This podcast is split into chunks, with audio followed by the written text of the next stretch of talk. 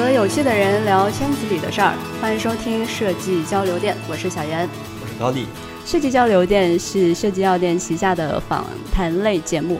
我们会邀请各领域的专业大咖到现场交流啊，那其中包括设计师、创意人，还有项目经理、导演、音乐制作人等等啊，一起来讲述项目背后的故事。本期的设计药店呢是第七十五期。那节目开始之前，来介绍一下设计药店是档从商业全局角度来讨论设计的电台节目。大家可以通过网易云音乐、站酷、iTunes 播客搜索关键词“设计药店”订阅与收听。另外呢，想进一步了解每期节目图文资料的同学，也可以通过订阅我们的微信公众号“设计药店”，电是电台的电来查看。那为了方便大家在公众号中快速的找到对应节目的图文信息，大家也可以在公众号下方的输入框回复期数。那本期节目回复七十五。对于设计药店来说，今天是一期特别的节目啊，因为现在是北京时间十一点十六分啊。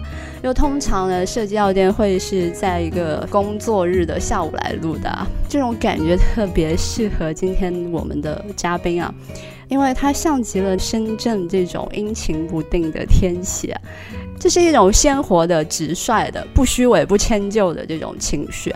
他就是我们 TG 团队的设计师清觉。其实很难用设计师去定义他了，因为在他身上有很多的标签，比如说像插画师、键盘手、鼓手，还有嗯，电子制作人。电子制作人对清觉的知乎我也看过，里面的话题覆盖范围还蛮广的。有些设计师应该听过清觉的名字，或者是熟悉他的插画风格。但这里还是让清觉跟大家做一个简单的介绍吧。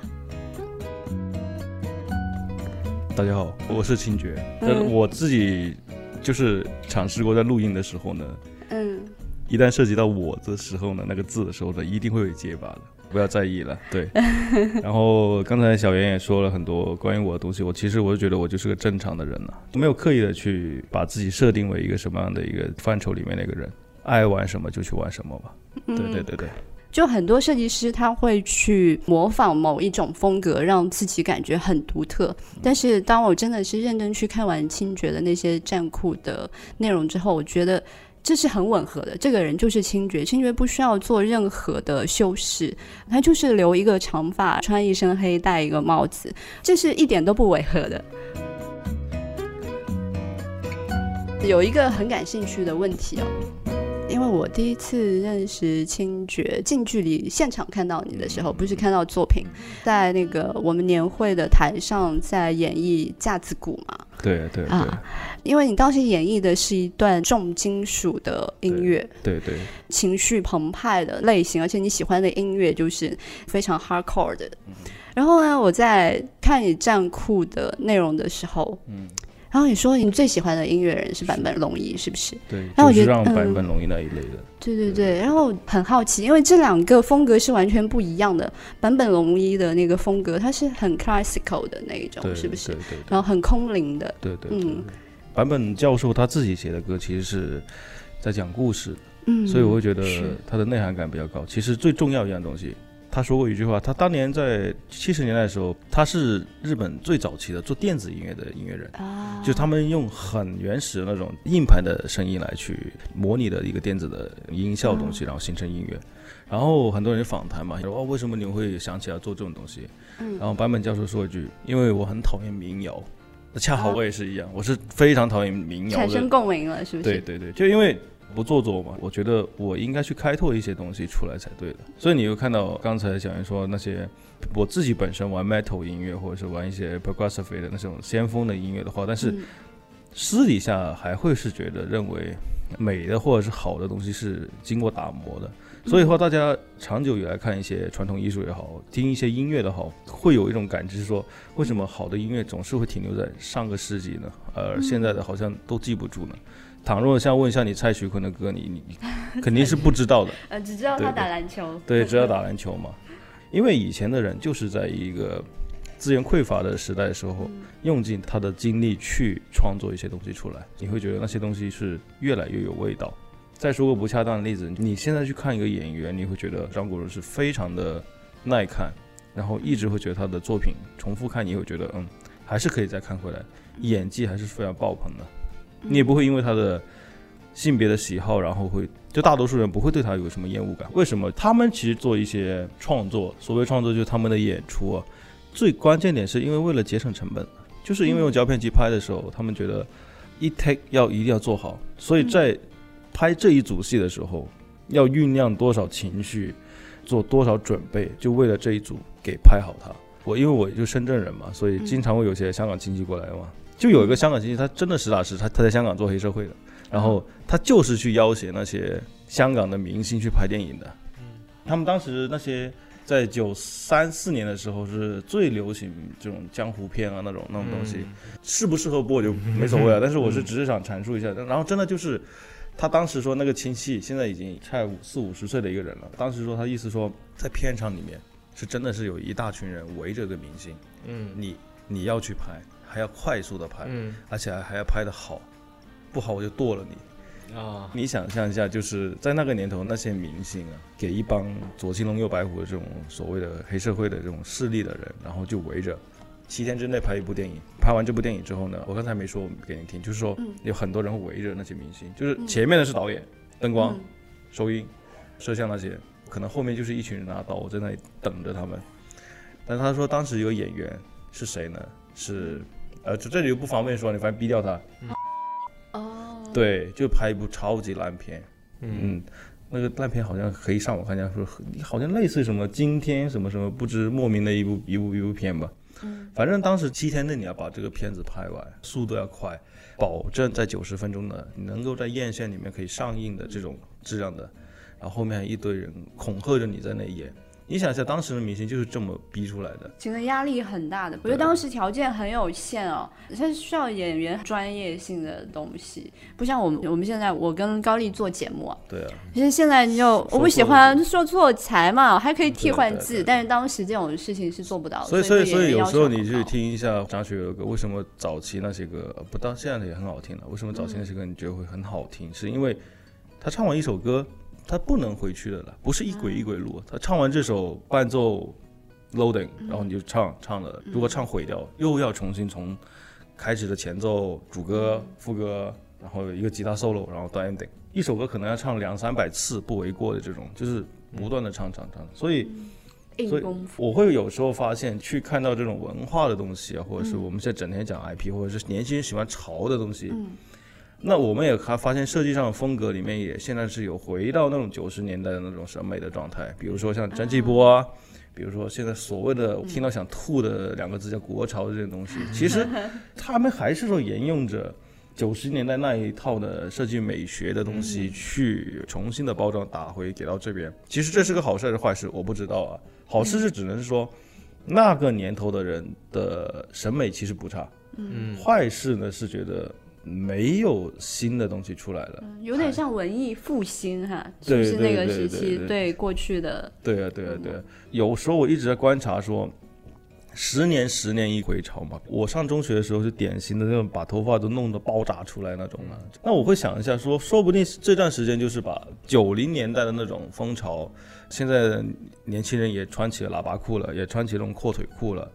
呃，所谓的国潮里面，其实无外乎就是九十年代的元素，那街头上面的那些衣服了。你去看一下一些老的在日本的杂志里面，很多街拍里面那些衣服早就已经有人在这么去打扮过的，包括女孩子去蹦迪那些，她的嘴唇会涂成黑色啊，那种各种奇形怪状。其实，在日本那那个年头的时候，早就那些人玩的疯了，尤其是我人家玩剩下的了。对啊，对啊，对啊，对啊对对，我不是说好与坏的问题啊，我只是说是否是说有可能我们的杀马特。啊，又回又重新玩味对对，然后或者是我们 iOS 的一点零、二点零那时的那个拟物化那种设计，啊，对对，玻璃质感会不会又回来呢？说不定。现在有时候我们看回老版的 QQ 的那些那些设计的时候，哎，发现还是很有味道的。前段时间我自己做了一个公开课时，我在那里看，老版 QQ 那些，包括什么 QQ 农场啊、偷菜那些东西，就那一套东西，我觉得上面那帮老家伙也是有打磨过去。在一个幺零二四乘七六八这么小的一个尺寸里面去设计一个这种东西，他们也是有打磨过，按照那个年头的审美人去做。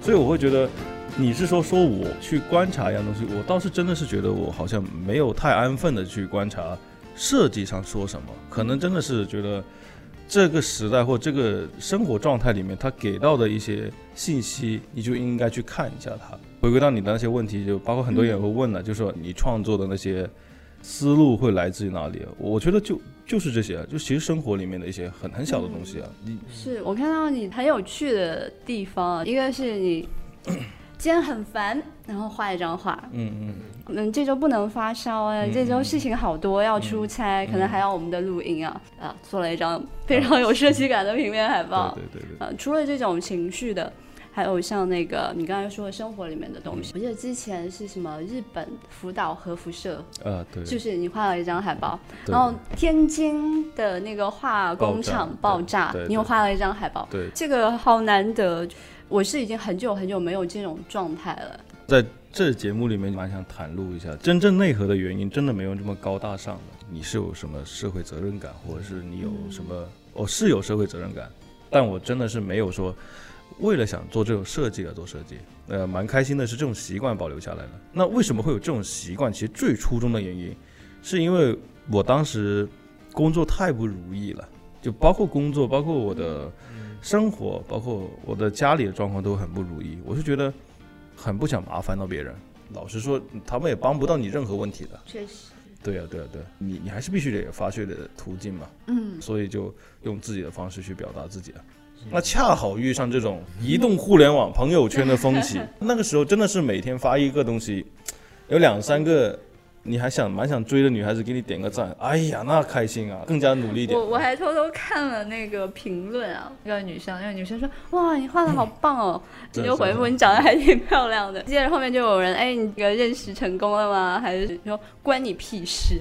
就是你是在表达自己，所以你的所有的那些作品里面也是在表达自己。表达这个东西是一种救赎。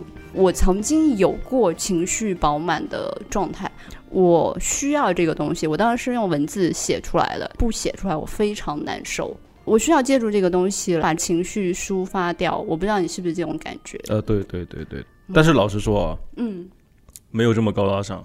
我买了很多电子的器材，或是从零开始去摸那些我不熟悉的软件啊，其实我我也很吃力的。我倒是没有非常的高大上，说哎呀，我要表达我自己，要去灌一些形而上的一些理念在里面。你说是什么救赎那些的话，有一半是对的，但是更多我觉得是泄愤，更多有可能是说，嗯我累积了一张作品出来，它就是一个经验值，每一个经验值累积到点，你就可能会把那个 level 就可以提上去了。可能在我身上可能没有吧，就我一点都不相信我身上会出现突然之间爆款出来的。是要靠时间死磕啊。对啊，对啊，对啊。嗯，你想一下，包括大家耳熟能详的呃毕加索，其实毕加索大多数人看到他的都是立体主义那些很怪的东西，但其实他在他的少年时期已经成名了，他画那些。就是传统的素素描。那些，或者是他那些油画那些，其实已经做到了非常高的一个水准的所以很多同学就是会拘泥于说，哎，那你为什么要去做这个东西啊？没有为什么，真的是纯发泄，发泄完就开心的。我现在又很胖嘛，因为现在如果叫我去健身，我真的是搞不下来，因为我觉得啊、好好累啊，这不是我那个范畴的。但是说不定你慢慢的摸摸到那个点的时候，哎，就来了。就是关于创作和这个状态也是一样，我蛮反感就是人云亦云、随大溜去状态。所以那天我在 TGI 的群里面有个同事讲了一个很搞笑，他朋友圈有三种人，一种是随大流的，第二种是在质疑的，第三种是清绝。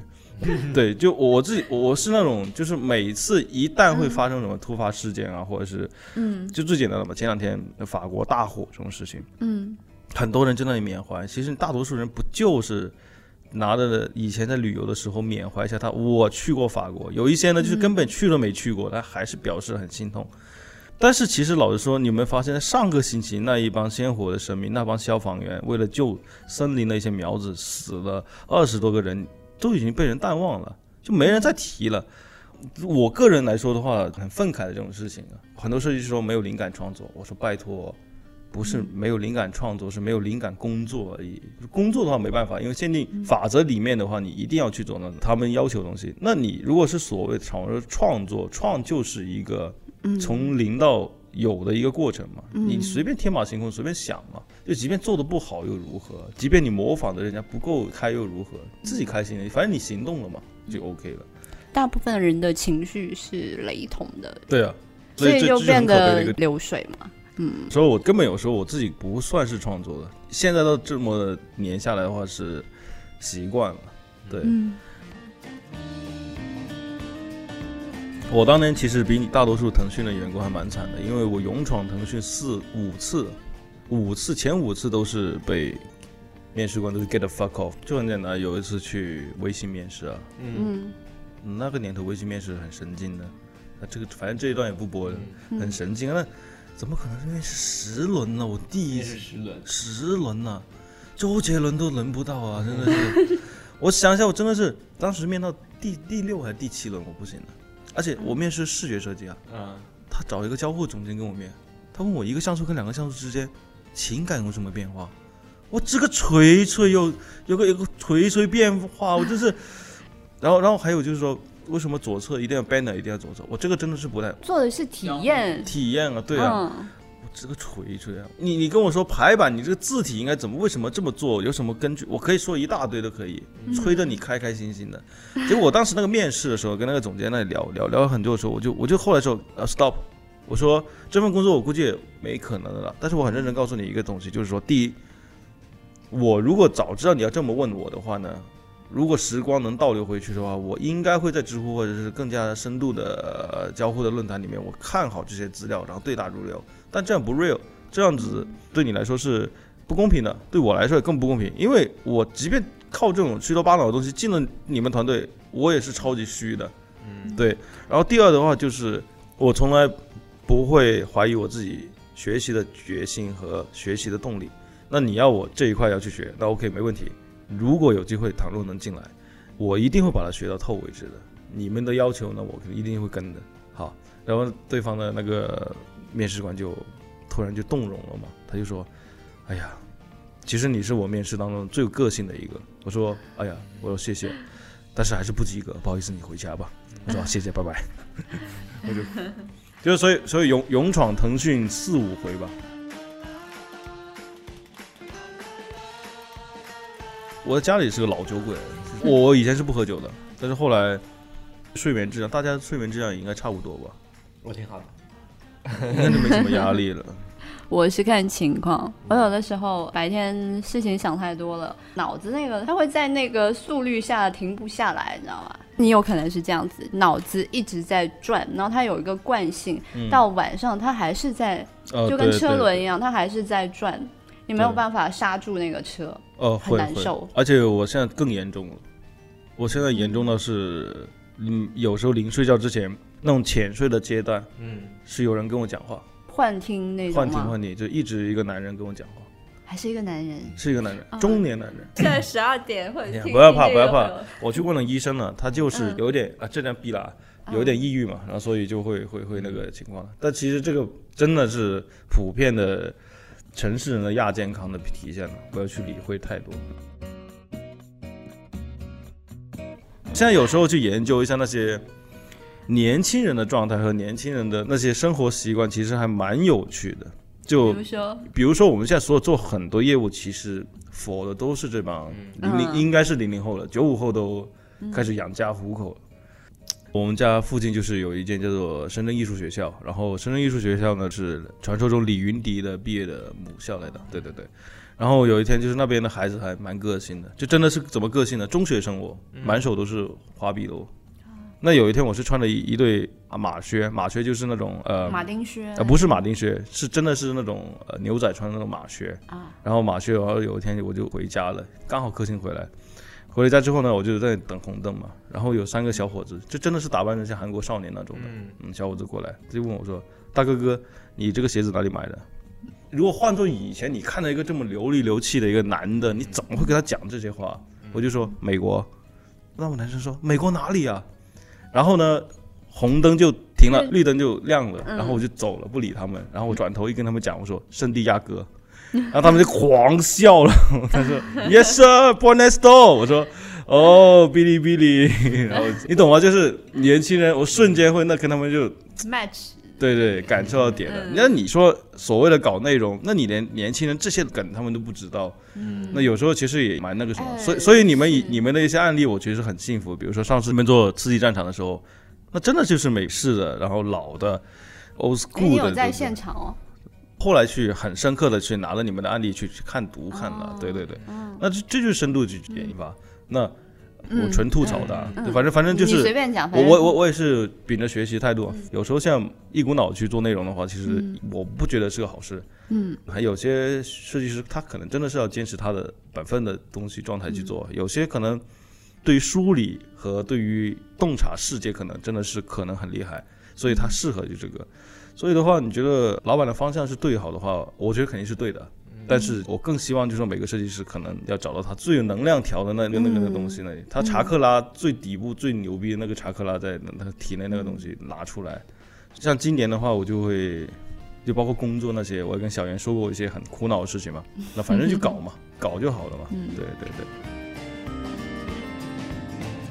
你刚才说那个点啊，就是跟街头的艺校的那帮孩子、嗯找到一个点，刚好可以跟他们沟通。我刚才说用 match，嗯因为你的爱好其实还蛮多的嘛，有音乐啊，也画了一手好插画，然后几乎也是好多，就聊了好多。还有什么最什么的动物来着？有趣有趣关注，对点动物对，最有趣的就是兴趣点还蛮广的嘛。嗯嗯，这个其实对于设计师来说还蛮重要的，特别是现在就是这种嗯精细化运营之后，它的这个颗粒度打散了之后，是要跟各种各样类型的人去沟通的。是是是。嗯其实说实在话的，虽然说这个节目是给设计师听的，但是我其实我个人还蛮反感你是个设计师这个 icon 的，嗯我更加希望你是一个创作人，就是你要去嗯创作一些东西出来。嗯所谓的社会责任感的话，我觉得还是说把自己的这种电台就一定要坚持做下去。我觉得所谓一个设计师，其实是帮人解决问题嘛。嗯你帮人解决问题更加内涵的一个状态里面，其实就是说你本身的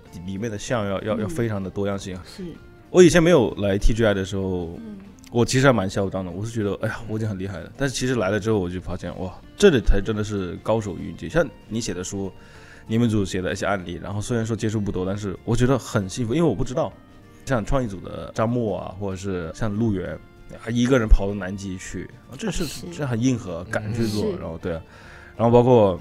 呃，有个叫西门的，就是上海过去那个，哦就对于这种世界观的这种体系的东西，嗯本身可能真的是看了太多的这种东西了。你看我的作品，从那个年头比较稚嫩，然后突然有个爆发期，然后有后来后来现在就缓下来，我突然摸清了几个人的状态是怎么走，其实就是觉得你得到了一个 high 点，然后又进入了一个冰点的时候，再开始要探索一个 high 点的时候是要干嘛？真的要学习啊！学习什么呢？其实最关键学习做人嘛。我觉得这个是很重要的。我觉得情商高的人永远会他的智商就随之而来。所以因为你情商高，所以你会关注很多东西，因为关注了很多东西，你才会获得很多知识。嗯这一点我真的是现在三十多岁的人，我才才知道有这种的一个逻辑。嗯对对对对，你这个会不会会不会太高深了一点？我得理解理解。我们今天不是去听那个 Mind Park 的一个讲座嘛？反正这也题外话。嗯嗯今天早上有一个嘉宾给我的一个关键词叫“喜欢人”，不同状态的生命形态，对啊对啊对啊嗯，他都是接纳和包容的。对啊，嗯，我觉得这个很重要。就一个人的情商高嘛，他是嗯真的理解过他，他才能够认可他。嗯嗯，对对对对对。所以其实笼统来说，就是在一个交互学里面的一个范畴的东西嘛。是所以告诫那些孩子们说，像我这样的路线去走，对还是不对？我不知道的。就很多孩子说，我跟你学，有我也看过有一些嗯一些孩子们说，刻意的呃模仿你的画风、设计，嗯包括你做人，你那种嚣张的那些东西，他都会有有 有些人都会学。模仿这种嚣张的感觉。对对，我个人是觉得没必要，因为因为已经有了一个大傻逼，整天在这里就我了，在这里弄这东西，其实你应该更多去找自己嘛。就所谓找自己，就是你要你要情商要高，你要去理解别人。其实，在这个前面的一个基础的内核时候是什么呢？是更多的你要了解你自己啊，你自己嗯就我们领导整天说你自己喜欢什么，嗯你自己到底要变成什么？嗯我觉得百分之九十人都不知道的，包括我自己现在都不太知道。嗯很多人都说，米克老师问过我嘛，你你未来你到底想变成什么样的人呢？我说我想变成一个不太肥的人，那你就跟着去做嘛。这句话太像他了。没有跟米克老师有有有聊一下，就是说、哦我其实蛮想做公益这种东西。他说他也是这种，嗯大多数人他不了解自己啊，我觉得这个还是蛮可怕的一个状态。大多数人按照了老一辈的做法，你做人要谦虚，你做人要低调，你赚钱要守着，买车买房，然后呢，好好的把下一代传下去，一家呃四个老人，一个孩子或两个孩子，啊，你包括你们自己，然后就这么去去延续着这一条路线去走。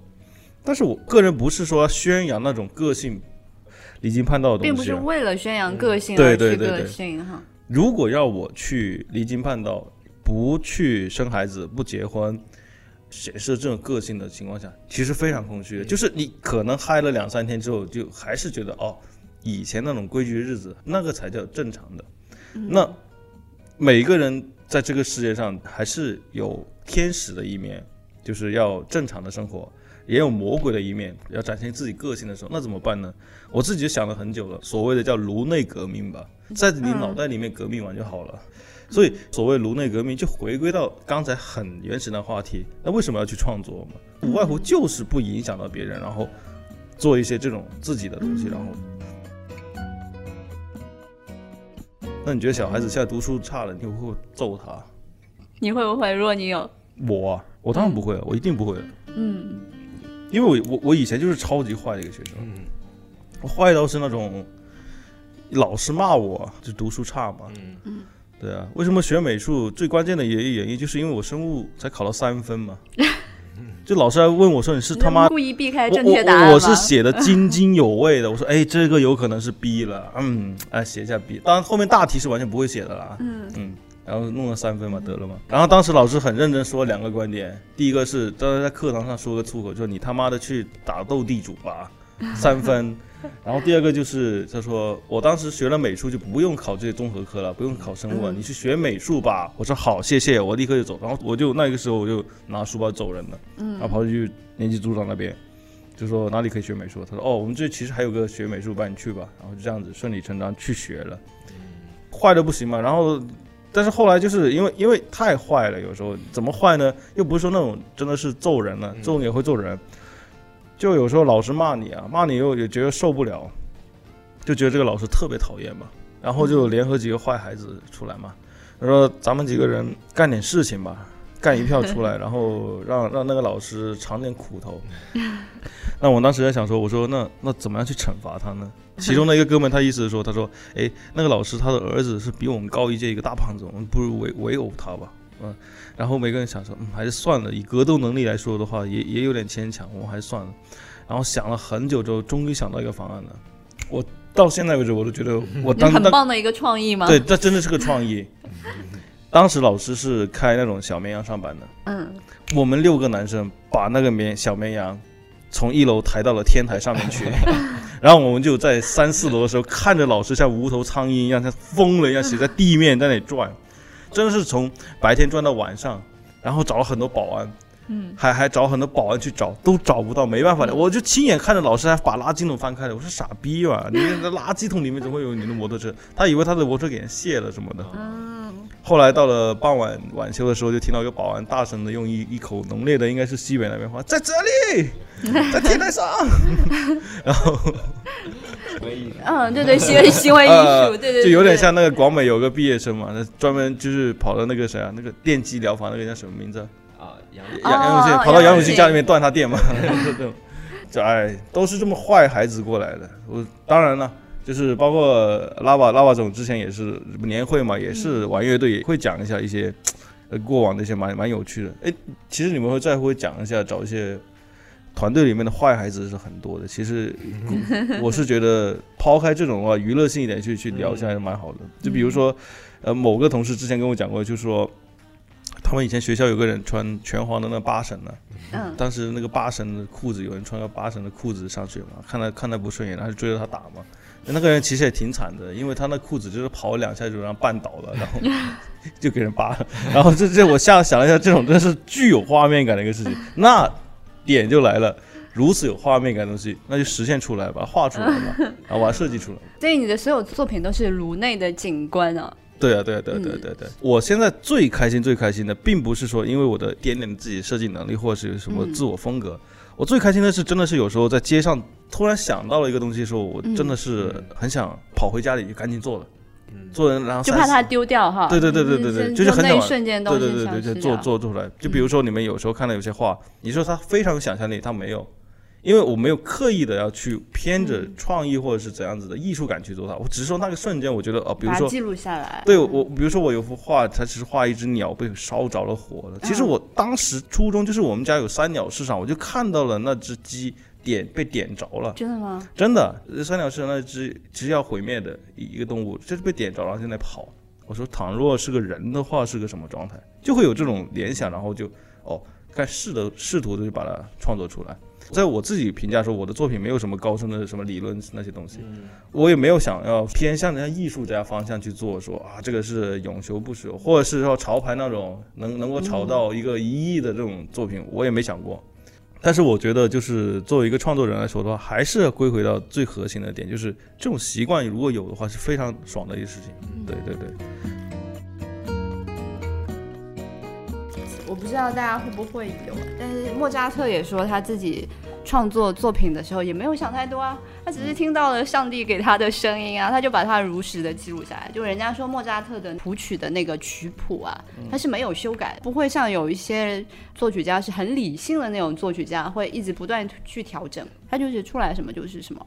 所以呢，这个就是点了。嗯，我觉得点是在于。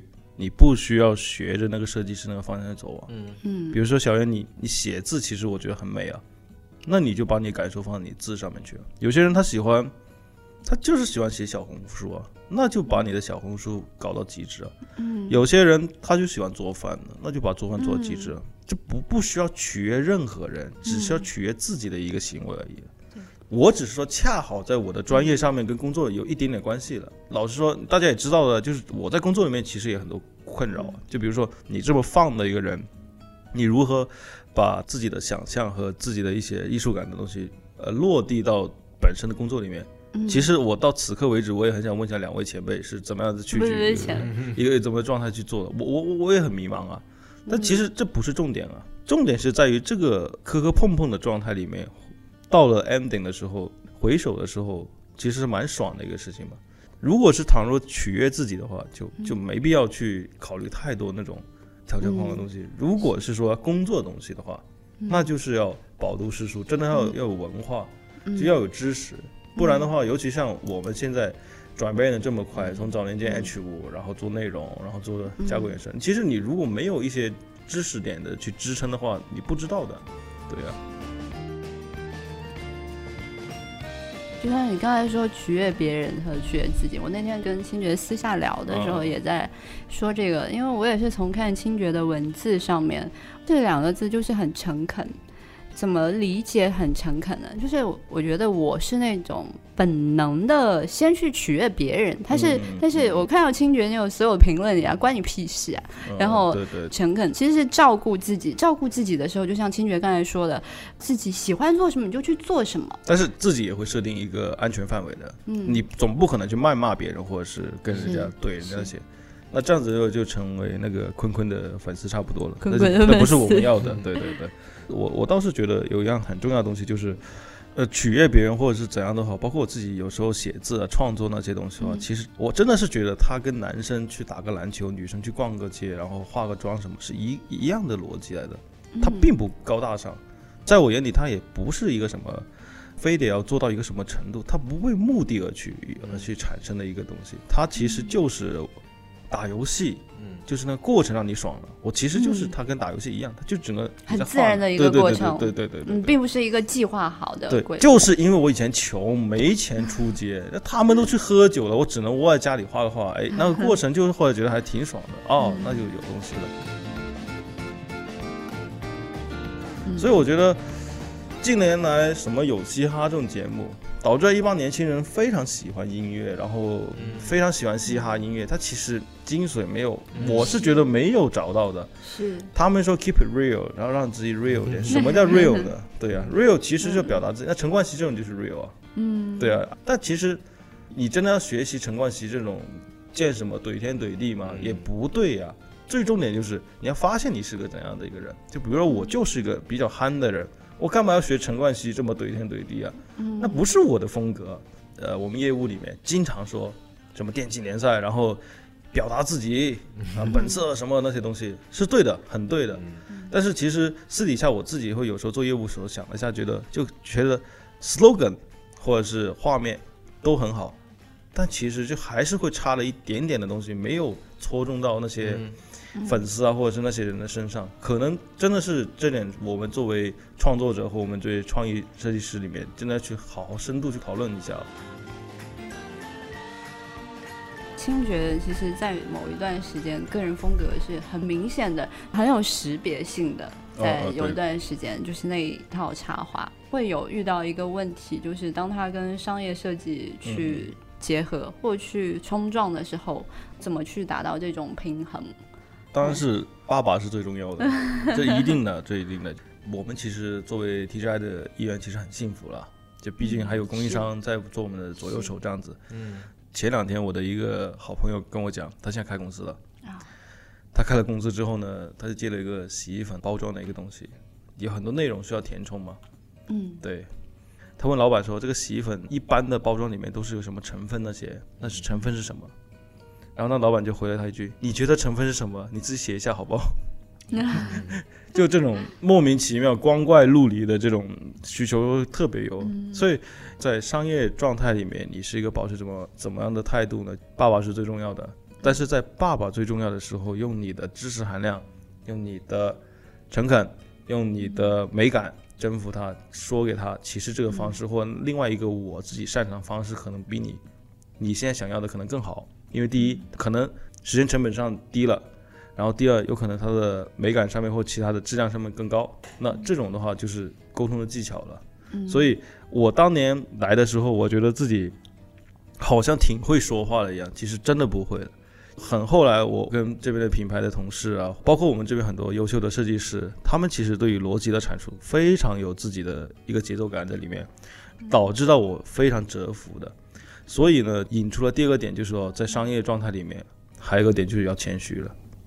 爸爸最重要的时候还要谦虚的对着爸爸，包括很多小伙伴会问我说你在腾讯里面的状态是怎样？我我真的是实打实的感觉到自己从一个非常嚣张的一个人，然后变得一个现在来说是比较愿意听大家的一些分析意见和所谓的就强奸你的一些反馈，都都会都很认真的听，听完之后是把这种事情做好嘛。所以我现在的状态就是有一点点小孩子一样，就是还是在学。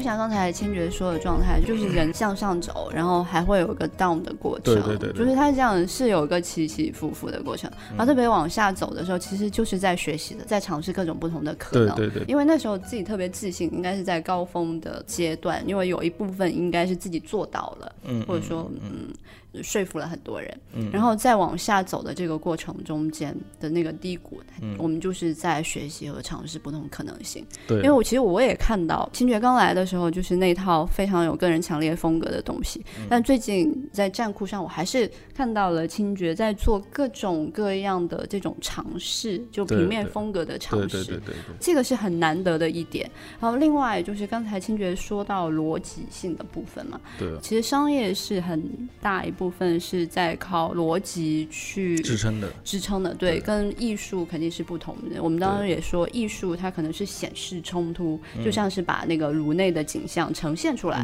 我只是在显示一个冲突，而设计可能正好相反，它就是在显示这些冲突过后的各种各样的问题。它就把这个问题解决了，它要把这个东西铲平。虽然都是视觉呈现，艺术是把冲突显示出来，而设计是把冲突给消平。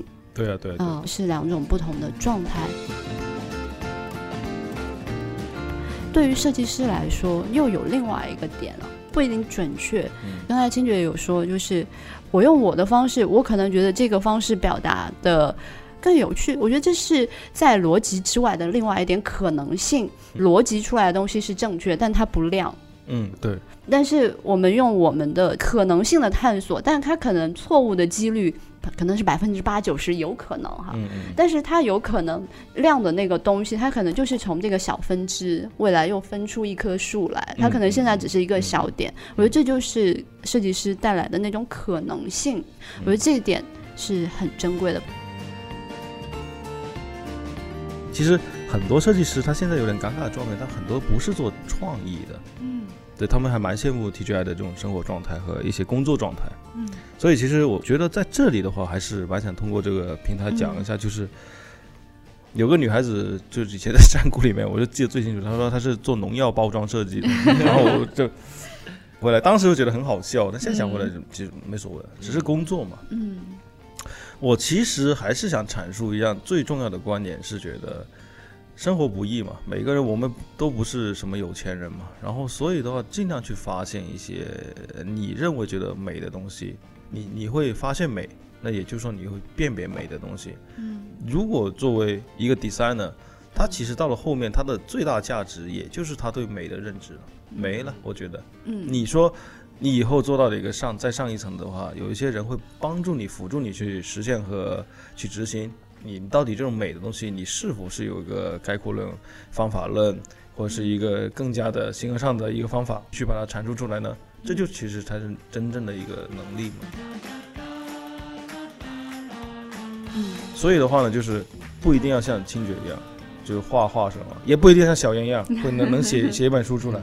我觉得是更多是自己的一套手法里面去表达一个嗯。对这个世界的认知吧。嗯，嗯。对对对。嗯。但是我又想回归到另外一个点啊，设计师们一旦涉及到自己的工作去设计，他自己一定会看一些关于设计的公众号，嗯然后也会去看一些设计的书，嗯。也会去呃了解一下根本就设计相关的。比如说我在读大学的时候，所有的人都拿着那个原在那一本《设计中的谢记》嗯。那本书，我我当时其实很有概念，我自己也也也也花了钱去买了。嗯呃，但是我只是看了三页，我就真的就把它盖住了，我就不看了，嗯，因为我真的是看不下去。然后嗯包括金代强的一些平面设计，嗯啊，因为大师嘛，对对对对，我自己后来感觉上面觉得就是，大多数人其实看的不是作品，大多数人看的是名号，就有这种感觉，所以我会觉得，呃，除了会发现美之外，更有一种要批判美的一个状态。你即便呃站酷的编辑纪晓亮老师，你不要介意啊，我其实就是想跟 其他孩子说一下，即便是上了首页的人，你也要有批判的状态去看他，他未必好啊。未必是真的是他是个 top 的一个东西，他可能就是个一时的心情，然后引嗯引发出来在首页上表达嘛。嗯所以因为有批判的情况下呢，你会发现跳开设计这个框里面，这个世界真的太美了。简单举个例子，比如说我会经常会听那个有个叫故事 FM 的一个电台嘛，它里面就讲述了一个一个北京的老爷们儿，机缘巧合下在去了加拿大那边做猎人，真的一个 hunter。嗯每年可能要猎杀二十五头熊。我没有听这些信息量的时候，我是不知道，原来在加拿大的森林里面，熊的数量已经泛滥的不行了。就你们觉得熊很可爱，然后大多数人的认知都是熊在国内这里给人取胆汁，然后这种很惨，我在马戏团表演。但其实，在加拿大那边已经是破坏整个生态了。啊对，很多人也会问嘛，他就说这个熊，它熊掌好不好吃？他说真的跟猪蹄比起来没得比，又骚又臭又韧呢、嗯就很难吃。所谓的皇帝吃谁呢？纯属是跟你们这帮屌丝说一下，我能吃，你不能吃，嗯只是一个象征性的东西。嗯我就记得那一期故事，我我是听得津津有味的。然后还有就讲说，你知道吗？就是熊啊，大家觉得很可爱嘛，尤其小熊圆滚滚的这样子。但是你知不知道，就是假设一个人把一个熊杀了，然后剁成一个肉，做成一个菜放在这里，另外一个人拿了一个蓝鳍金枪鱼嗯做成一个日式料理放在这里，你会觉得哪个残忍一点呢？那当然是熊啊，因为熊这么可爱，你吃了嘛。我们人呢，就是以视觉去判断一个一个东西为为前提的一个物种嘛。嗯但其实你知道，蓝鳍金枪鱼在这个世界上真的是濒临到快要灭绝了，就是已经少的不行那种。但熊其实它是在破坏生态的一个状态。撇开就设计这种东西的时候，其实还有蛮多就是这种渠道去学习和去看，就是去去领领悟的一些一些东西。这一趴是稍微的讲一下我自己个人经验，就是我为什么会每天会想一些鬼点子，或者想其他东西，就真的会听到这些很新奇的东西，我觉得特别好玩。嗯，所以所以在这边的话，除了设计药店的话，大家可以去关注，呃，当然是一定要关注这里了。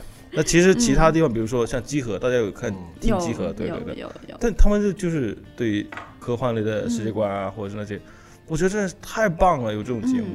对啊，千万不要去关注旁门正道。那这段可以剪掉。嗯。我能不能总结一下你刚才说的几个点哦？第一点很重要，就是设计其实没有很捷径的东西，就是死磕，就是所有的练习作品，可能你不一定说有计划说做成什么，但是去做了一步一步，它总会在某一个不确定的时间开出一朵花。呃，对，这个是一个很硬核的点。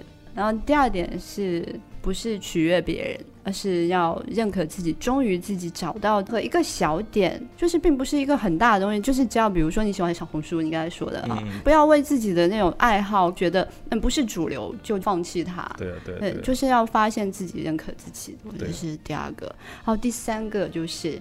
批判的精神呢？嗯，其实我觉得这很像艺术性的部分，就像你说熊掌和金枪鱼啊，哪一个东西更残忍？就是我们可能是一个很习惯性的思维，觉得我们一直在吃鱼嘛，那那继续吃没有什么，只是不多吃了一条鱼。对对，嗯，那之前没有吃过熊掌，就会觉得熊掌很了不起嘛。嗯，那其实真正背后自然的状态是可能正好相反的，对，就是要去用更独立的一个视角去。发现这些问题，而这些问题都是创作的一个来源，而这个创作就是你要有批判的精神，然后这些都是灵感。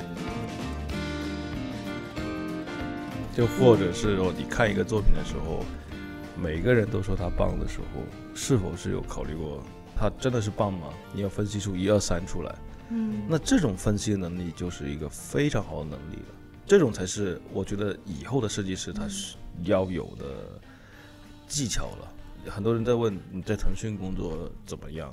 就据说在 TGI 里面有很多供应商帮你实现，但我说不是的。嗯，你前期的一个策划，你后面的要阐述你的创业的时候，其实这个比你上机去做一个东西难太多了，在我眼里。是。对对对对。我可以问你什么时候开始跟音乐有接触的吗？嗯。跟音乐有接触，其实是小时候喜欢 Beyond 乐队嘛，就拿着扫把装像弹吉他一样。但是到某一年的话，是某一年哥几个，然后就意思说，要不组个乐队吧？当时也没没任何概念的，然后就就求我爸爸说，我要去学个乐器。我们家人是完全放养式状态的。那个年头真的是把所有的就对美的萌芽全部爆发在那几年，包括学音乐了。学音乐也是求了爸，我爸说我我要学打鼓。他说为什么你要学打鼓？我说兄弟们觉得我丑，要我坐在后面。然后，然后我就我我我是真的是这个原因啊。他说你你你你真的长得一般，不够帅，你你不要弹吉他，你去后面坐。那结果我就莫名其妙的我就去了，然后就学了打鼓了。那一一打打了这么多年，但是很很惨的一样东西，我没有科班出身过，我只能自己去学。那。那但是学了之后呢，有一个很很好的一个东西是，那个年头啊，尤其是十六七岁的那个年头，嗯，还在上高中，对高中，嗯，就真的会因为学了一个乐器，经过老师朋友的推荐听音乐了，嗯，然后会冷静的坐下来在那听歌了，就觉得听歌的世界很美好，嗯，就启蒙了那个，对，启蒙了，反倒是你们这帮人。留着陈浩南的那种发型，然后整天在学校那里装腔作势，我觉得很老土。浮于表面，很老土。最关键，这这这不是我，我觉得我是一个乐手，你们这帮是傻逼。然后就那个心开始有依托了，就能够把它托付到音乐上的时候，那种实在的感觉。对，嗯，呃，我自己其实蛮感谢这种这个爱好，就是觉得哦，真的是把我的像毛大大说的，就从低级趣味。脱离了，然后到了一个 另外一个状态了，所以从那个时候就包括后面就上了大学嘛，后来上了大学之后，然后就就也会去组乐队啊，然后组乐队更开心了。其实乐队也好，设计也好，创作也好，其实都一样的，就你乐队你有了，对你乐队有了作品，那印证了什么呢？就是你你会有流量就会进来了。所谓的流量就是有听众了。嗯，我们以前玩乐队其实没什么的，跟 Focal 他们玩的时候也也是嗯胡打胡闹的，其实挺难听的，我个人觉得。然后，但是无论怎么样的话，毕竟是个作品做出一个作品，然后你去演出了，然后这样子，经过因为有作品这个支撑的情况下，我们就去有机会去在大学的时代有有人会邀请我们去其他城市，这个还蛮难的。对，去其他嗯城市里面去演出。那在其他城市里面演出的时候，就对于我那个时候的，就简直是美好的爆炸的一个事情。你想一下，去其他城市就是一个相当于小的旅游，对嗯一个小的旅游，然后你又去可以演出，然后又可以装什么，这对，然后 然后又还可以满足自己的一个表演欲。最主要最主要是你整个人自信心已经上升了，嗯然后回来之后，通过一个设计的总结，就是比如说视觉日记这样的总结，嗯我觉得那那一套对我来说，那个年头是非常完美的一个一个状态来的。嗯，对就是一个自我认可的对对对嗯过程。所以，所以我还蛮建议那些孩子们去，现在如果读大学啊，我不知道现在有没有大学生听这个节目啊。对，如果是有大学生或者是孩子们，真的可以试一下尝试玩乐队，因为玩乐队有个很很好的一个状态，就是假设你是个鼓手，你就真的很像是什么状态呢？就是如果你是个 leader 队长，他就像嗯 PM 一样，吉他手就很像那个视觉设计师，然后鼓手就很像创意组的人，就是嗯搭建骨架，然后视觉在填充颜色这样子。贝斯手就很像动画组的人，就很很很像，真的很像的。是动画组的人。对，也也差不多吧，差不多，反正几个拼合在一起。嗯然后假设你是一个队长的话，你还要去保证这几个东西运作，然后让它更好。这些人都很有个性，嗯，跟我们的其实是一样的，他们都很有个性，有自己的想法。是否能调节好，让你自己的这个东西能运作出来，嗯产生出这个作品出来，也就是跟我们把一个项目的一个落地，其实是一个一一个尿性来的。我觉得，这个我们到时候也会放到你的微信公众号里面，清觉化的一组天狗暴行团，哦，当时就是傻逼了，是不是他？呃，是是是，就是就是 描述一下，很很开心的，就是这帮人其实嘛，大多数人现在都在腾讯。哦，对对对对对所以有时候从乐队这个状态里面，可能大家也比较的少接触嘛，觉得乐队高大上，其实没有的，就是一个很雏形的一个团队合作形式的一个一个模型再去进行的。就是那个年头，大家没有因为利益关系去做一个东西嘛，就很像一个创业团队，嗯然后大家聚在一起会打架。会因为各种事情吵，然后但是还是会相杀相爱的这样子做，嗯然后呢，你乐队也也很像一爱人，大家都会有互相猜忌、很讨厌的对方，嗯但是嗯没办法就解散了。解散之后，然后受不了，有可能又复合回来，就很多乐队都这样子的。你说我为什么会喜欢音乐？因为把我这个人给拯救了。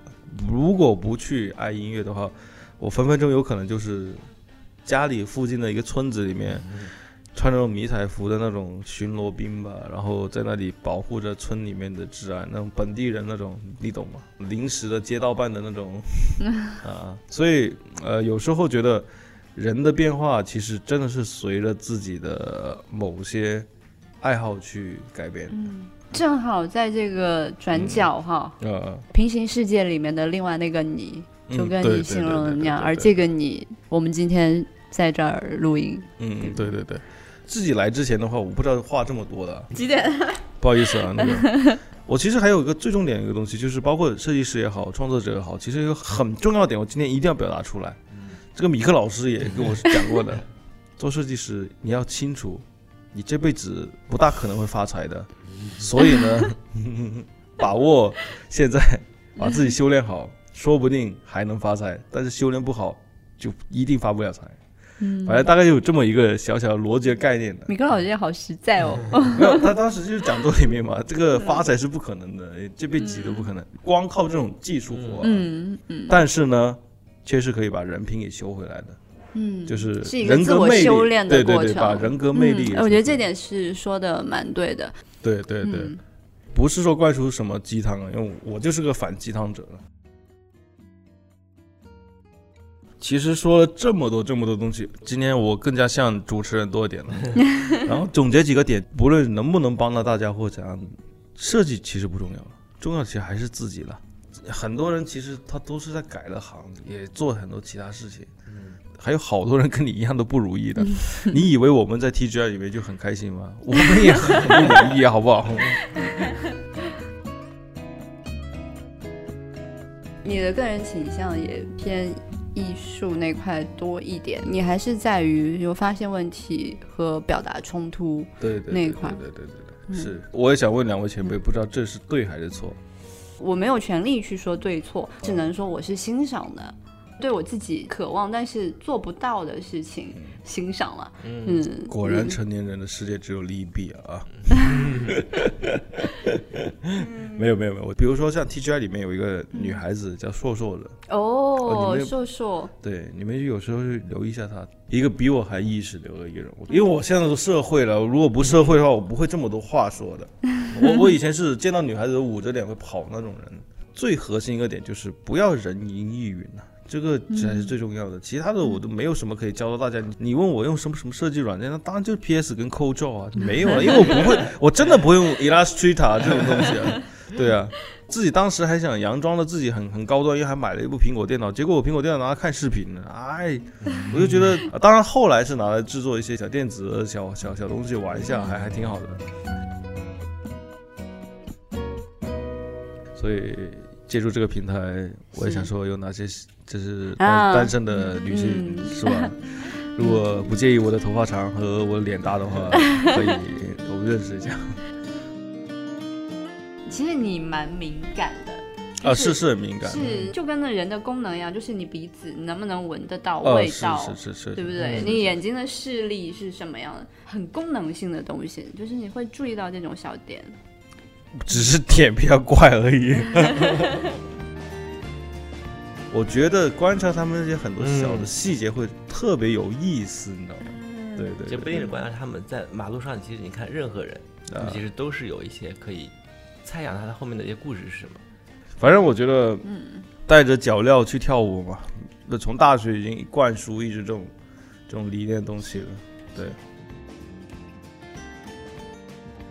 我自己稍微的总结一样东西，嗯就是每一个细腻的人，他总会有一些亮点会稍微给人发现。我倒是很支持人会变得细腻的，这个嗯是我从一个大老粗会变成一个细腻的状态的一个一个一个过程的总结了。无论设计师也好，无论是你其他什么职业都好，其实善于去把这种小而美的东西，自己身上也好，你去发现别人身上都好，嗯，把他的东西发挥到极致，我觉得是一个非常不能说美妙吧，应该是说你在探索每一个人的宇宙，所以是我我会我会觉得。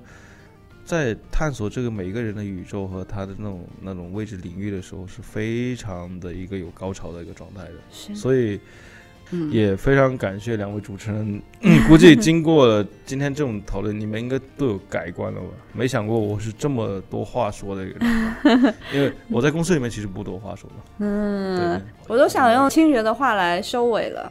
哪一句啊？谢谢你看完了我的作品，嗯，因为你说你自己两个特征嘛，嗯一个懒惰，一个愤怒嘛。嗯啊，但是你的作品的结尾是谢谢你看完了我的作品，呃，是每一个作品都是 thanks 对 for for watching。觉得那种冲突感，然后在我看完你的作品那一刻，哦，被暖到了。嗯所以在这里，我们原来基本上结尾都说哦，OK，那我们节目就到这里，谢谢大家，拜拜。但是我觉得没有这么诚恳，是说谢谢你听完了我们这一期的节目，啊就听完啊啊啊了啊，嗯，我我这里也蛮感谢的，就是反正大家多多支持设计要点吧，然后嗯多多关注一下公众号吧，嗯顺便我的。呃，我其实不玩站酷了，然后多多关注一下我的知乎吧，我因为我知乎里面的论点比较多一点。嗯。现在是颗星的一点十二分啊，然后首先是感谢这个暴雨，其实清觉都不知道自己今天能不能正常落地啊，所以也是这样的暴雨才能有一期这样特别的一个节目。啊，也非常感谢清觉信守承诺吧，从西安刚刚出差都还没有休息，也就是中间出去抽了根烟，嗯，然后回来就开始录我们的节目，呃，从十二快十二点，十一点，对对对，我们节目开始十一点，到现在已经一点多了。最后还是用清觉那句话吧，谢谢大家收听完了我们本期的 节目。啊、谢谢清觉啊，谢谢谢大家。OK，あり晚がとうござい安，ます。晚安，大家晚安。拜拜。